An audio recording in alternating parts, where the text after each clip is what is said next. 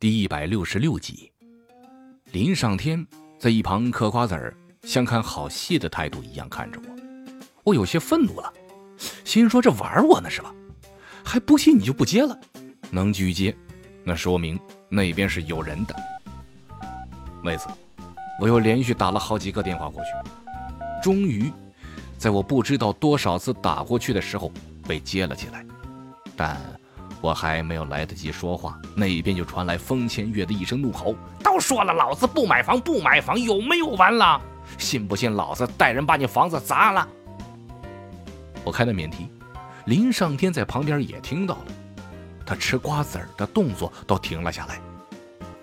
电话那头顿了一下，风千月又叫道：“怎么不说话呀？来呀，和老子对骂呀！隔着天线，老子都能整你，信不？”我有些尴尬，咳了几声，弱弱的说道：“我是余生啊，还有我我我不卖房。”呃呃，不卖。风千月的声音赫然停止，他疑惑的问道：“啊，你是余生？”“对呀，你以为我加入了传销吗？”他立马笑了起来，低声说：“哎，不不不，我还以为是刚才那个二傻子呢。”余生啊，你找我有什么事啊？我看了一眼林上天，他对着嘿嘿笑了一下，然后继续嗑瓜子儿去了。哎，你会易容，这是不是真的？是啊，怎么了？他的回答很干脆，我这才放下心来。既然这样，那就好办了。我继续问道：“能不能请你用易容术帮我件事儿，扮成我一位兄弟几天？”行啊。听到他的回答，我心里暗喜下来，但随即他又说道：“啊，对了，我是按小时收费的，到时候跟我说多少天，我好发账单给你啊。”啥？我蒙圈了，但又想到，绝对不可能有免费的东西吧？只要能瞒住这件事，钱我还是可以出的。啊，可以，这我没问题。那行，呃，以后联系我，只要钱到位，随叫随到。挂断电话后，我把手机放包里，无力地瘫坐在沙发上。还没有想到风千月竟然还用这个赚钱。我还不知道易容的效果如何。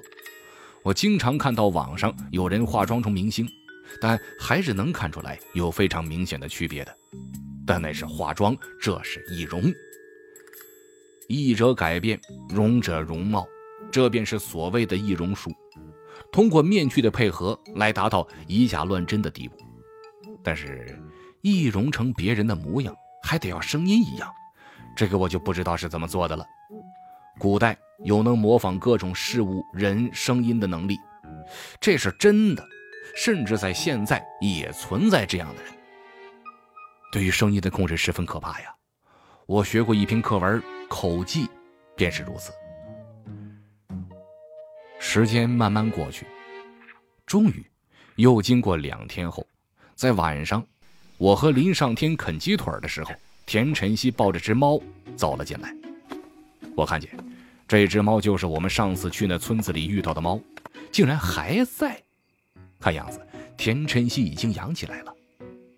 他看着我们，自顾自的过来，在盘子里拿了一只鸡腿儿，撕了点肉喂给了猫，然后自己再吃起来。林上天啧了一声，说：“老田，你这养在哪儿的呀？我们怎么不知道啊？”“啊，在我一铺子里，你是交给佘三儿照顾的。”田晨曦说：“这次来是要告诉你们，已经有消息了。那沙漠的动向已经知道了，在哪儿啊？”我问。塔克拉玛干沙漠，在新疆那边。他说道。我沉默下来。我是不想去的，但看田晨曦这样子，都说出来了，这是要我们一起跟着去的意思呀。这时，林上天嘟囔着：“老田，这就不仗义了。你是不是看我比你白，就想找个地儿给我们改变改变肤色？你这样，余生还怎么做小白脸啊？”我疑惑的看着他，哎，我怎么就成小白脸了？好了好了。田晨曦挥手叫住了我们，继续说：“我也不是让你们非要去，只是跟你们说一下，我和风千月打算去看一下，正巧有考察团要到那边，我已经和风千月找人混进队里了。如果你们要去的话，我们给你们报名字，不去也行。我摇了摇头，心说不去，感觉太不义气了。但塔克拉玛干沙漠呀，确实是有些吓人了。之前我那去沙漠出事的朋友，就是去的那里。决定以后，田晨曦就抱着猫走了。我和林上天还是没有答应去。等田晨曦走后，林上天拍着我的肩膀，语重心长地说。哎呀，没事儿，不去就不去。这边好好吃几天。沙漠有啥呀？就一堆沙子。我们好好养胖点争取找个漂亮媳妇。我看了看被他拍的油腻腻的衣服，眯着眼睛冷冷的说：“你他妈拿鸡腿的，连手都不洗，别往人身上摸呀！”哎哎哎，师傅啊，师傅！他尴尬的把手缩回去，忙跑去厨房洗手去了。这时候，我的手机响了。是张天打来的，我怀疑是跟那份取回来的地图有关，便接了起来。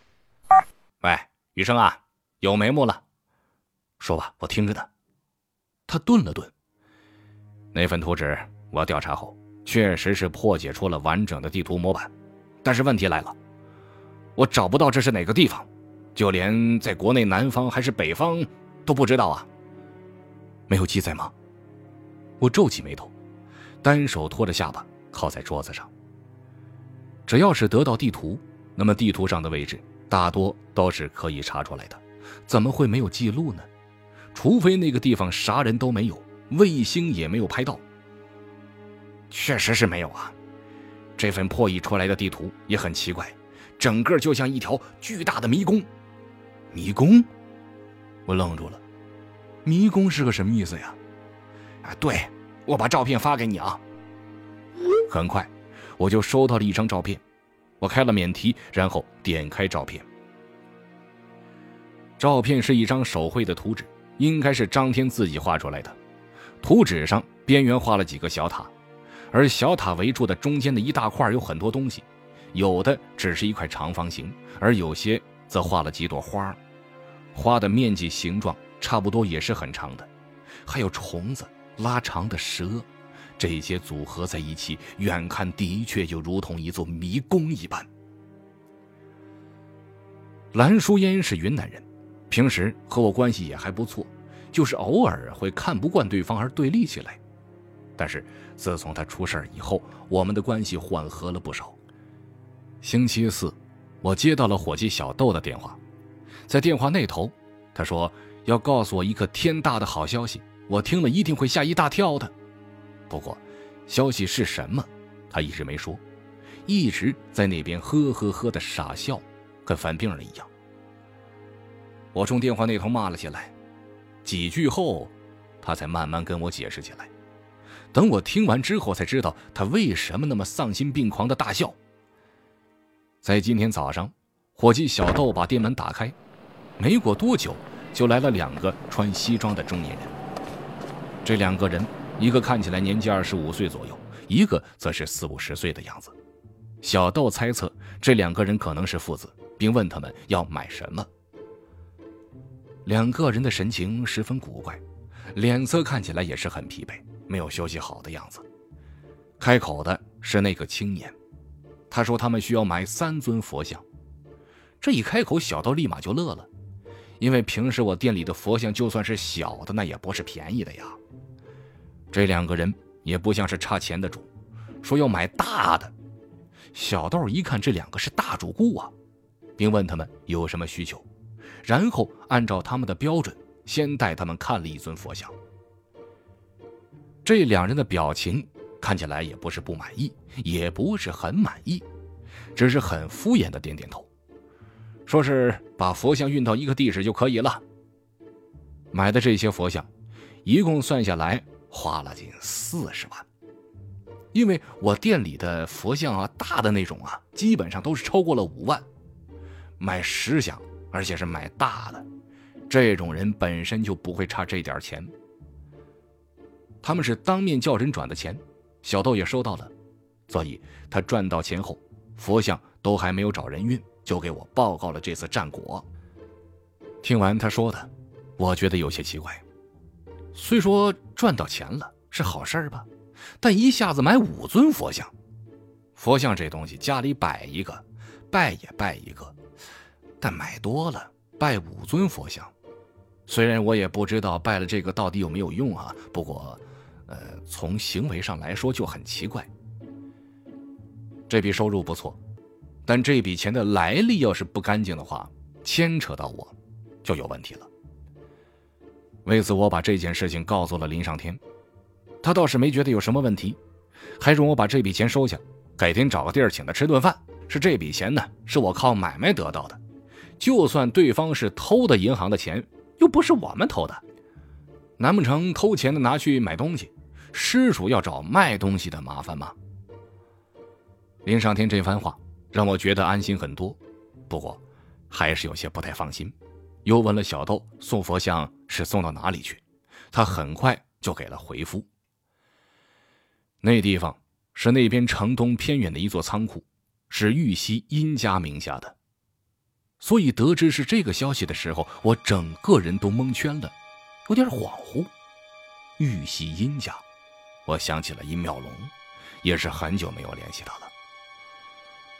他这人到底是不是殷家的人，我现在都不清楚。只知道他是玉溪的，姓殷，但玉溪殷家这个大家族和殷妙龙有没有关系，我还真不知道。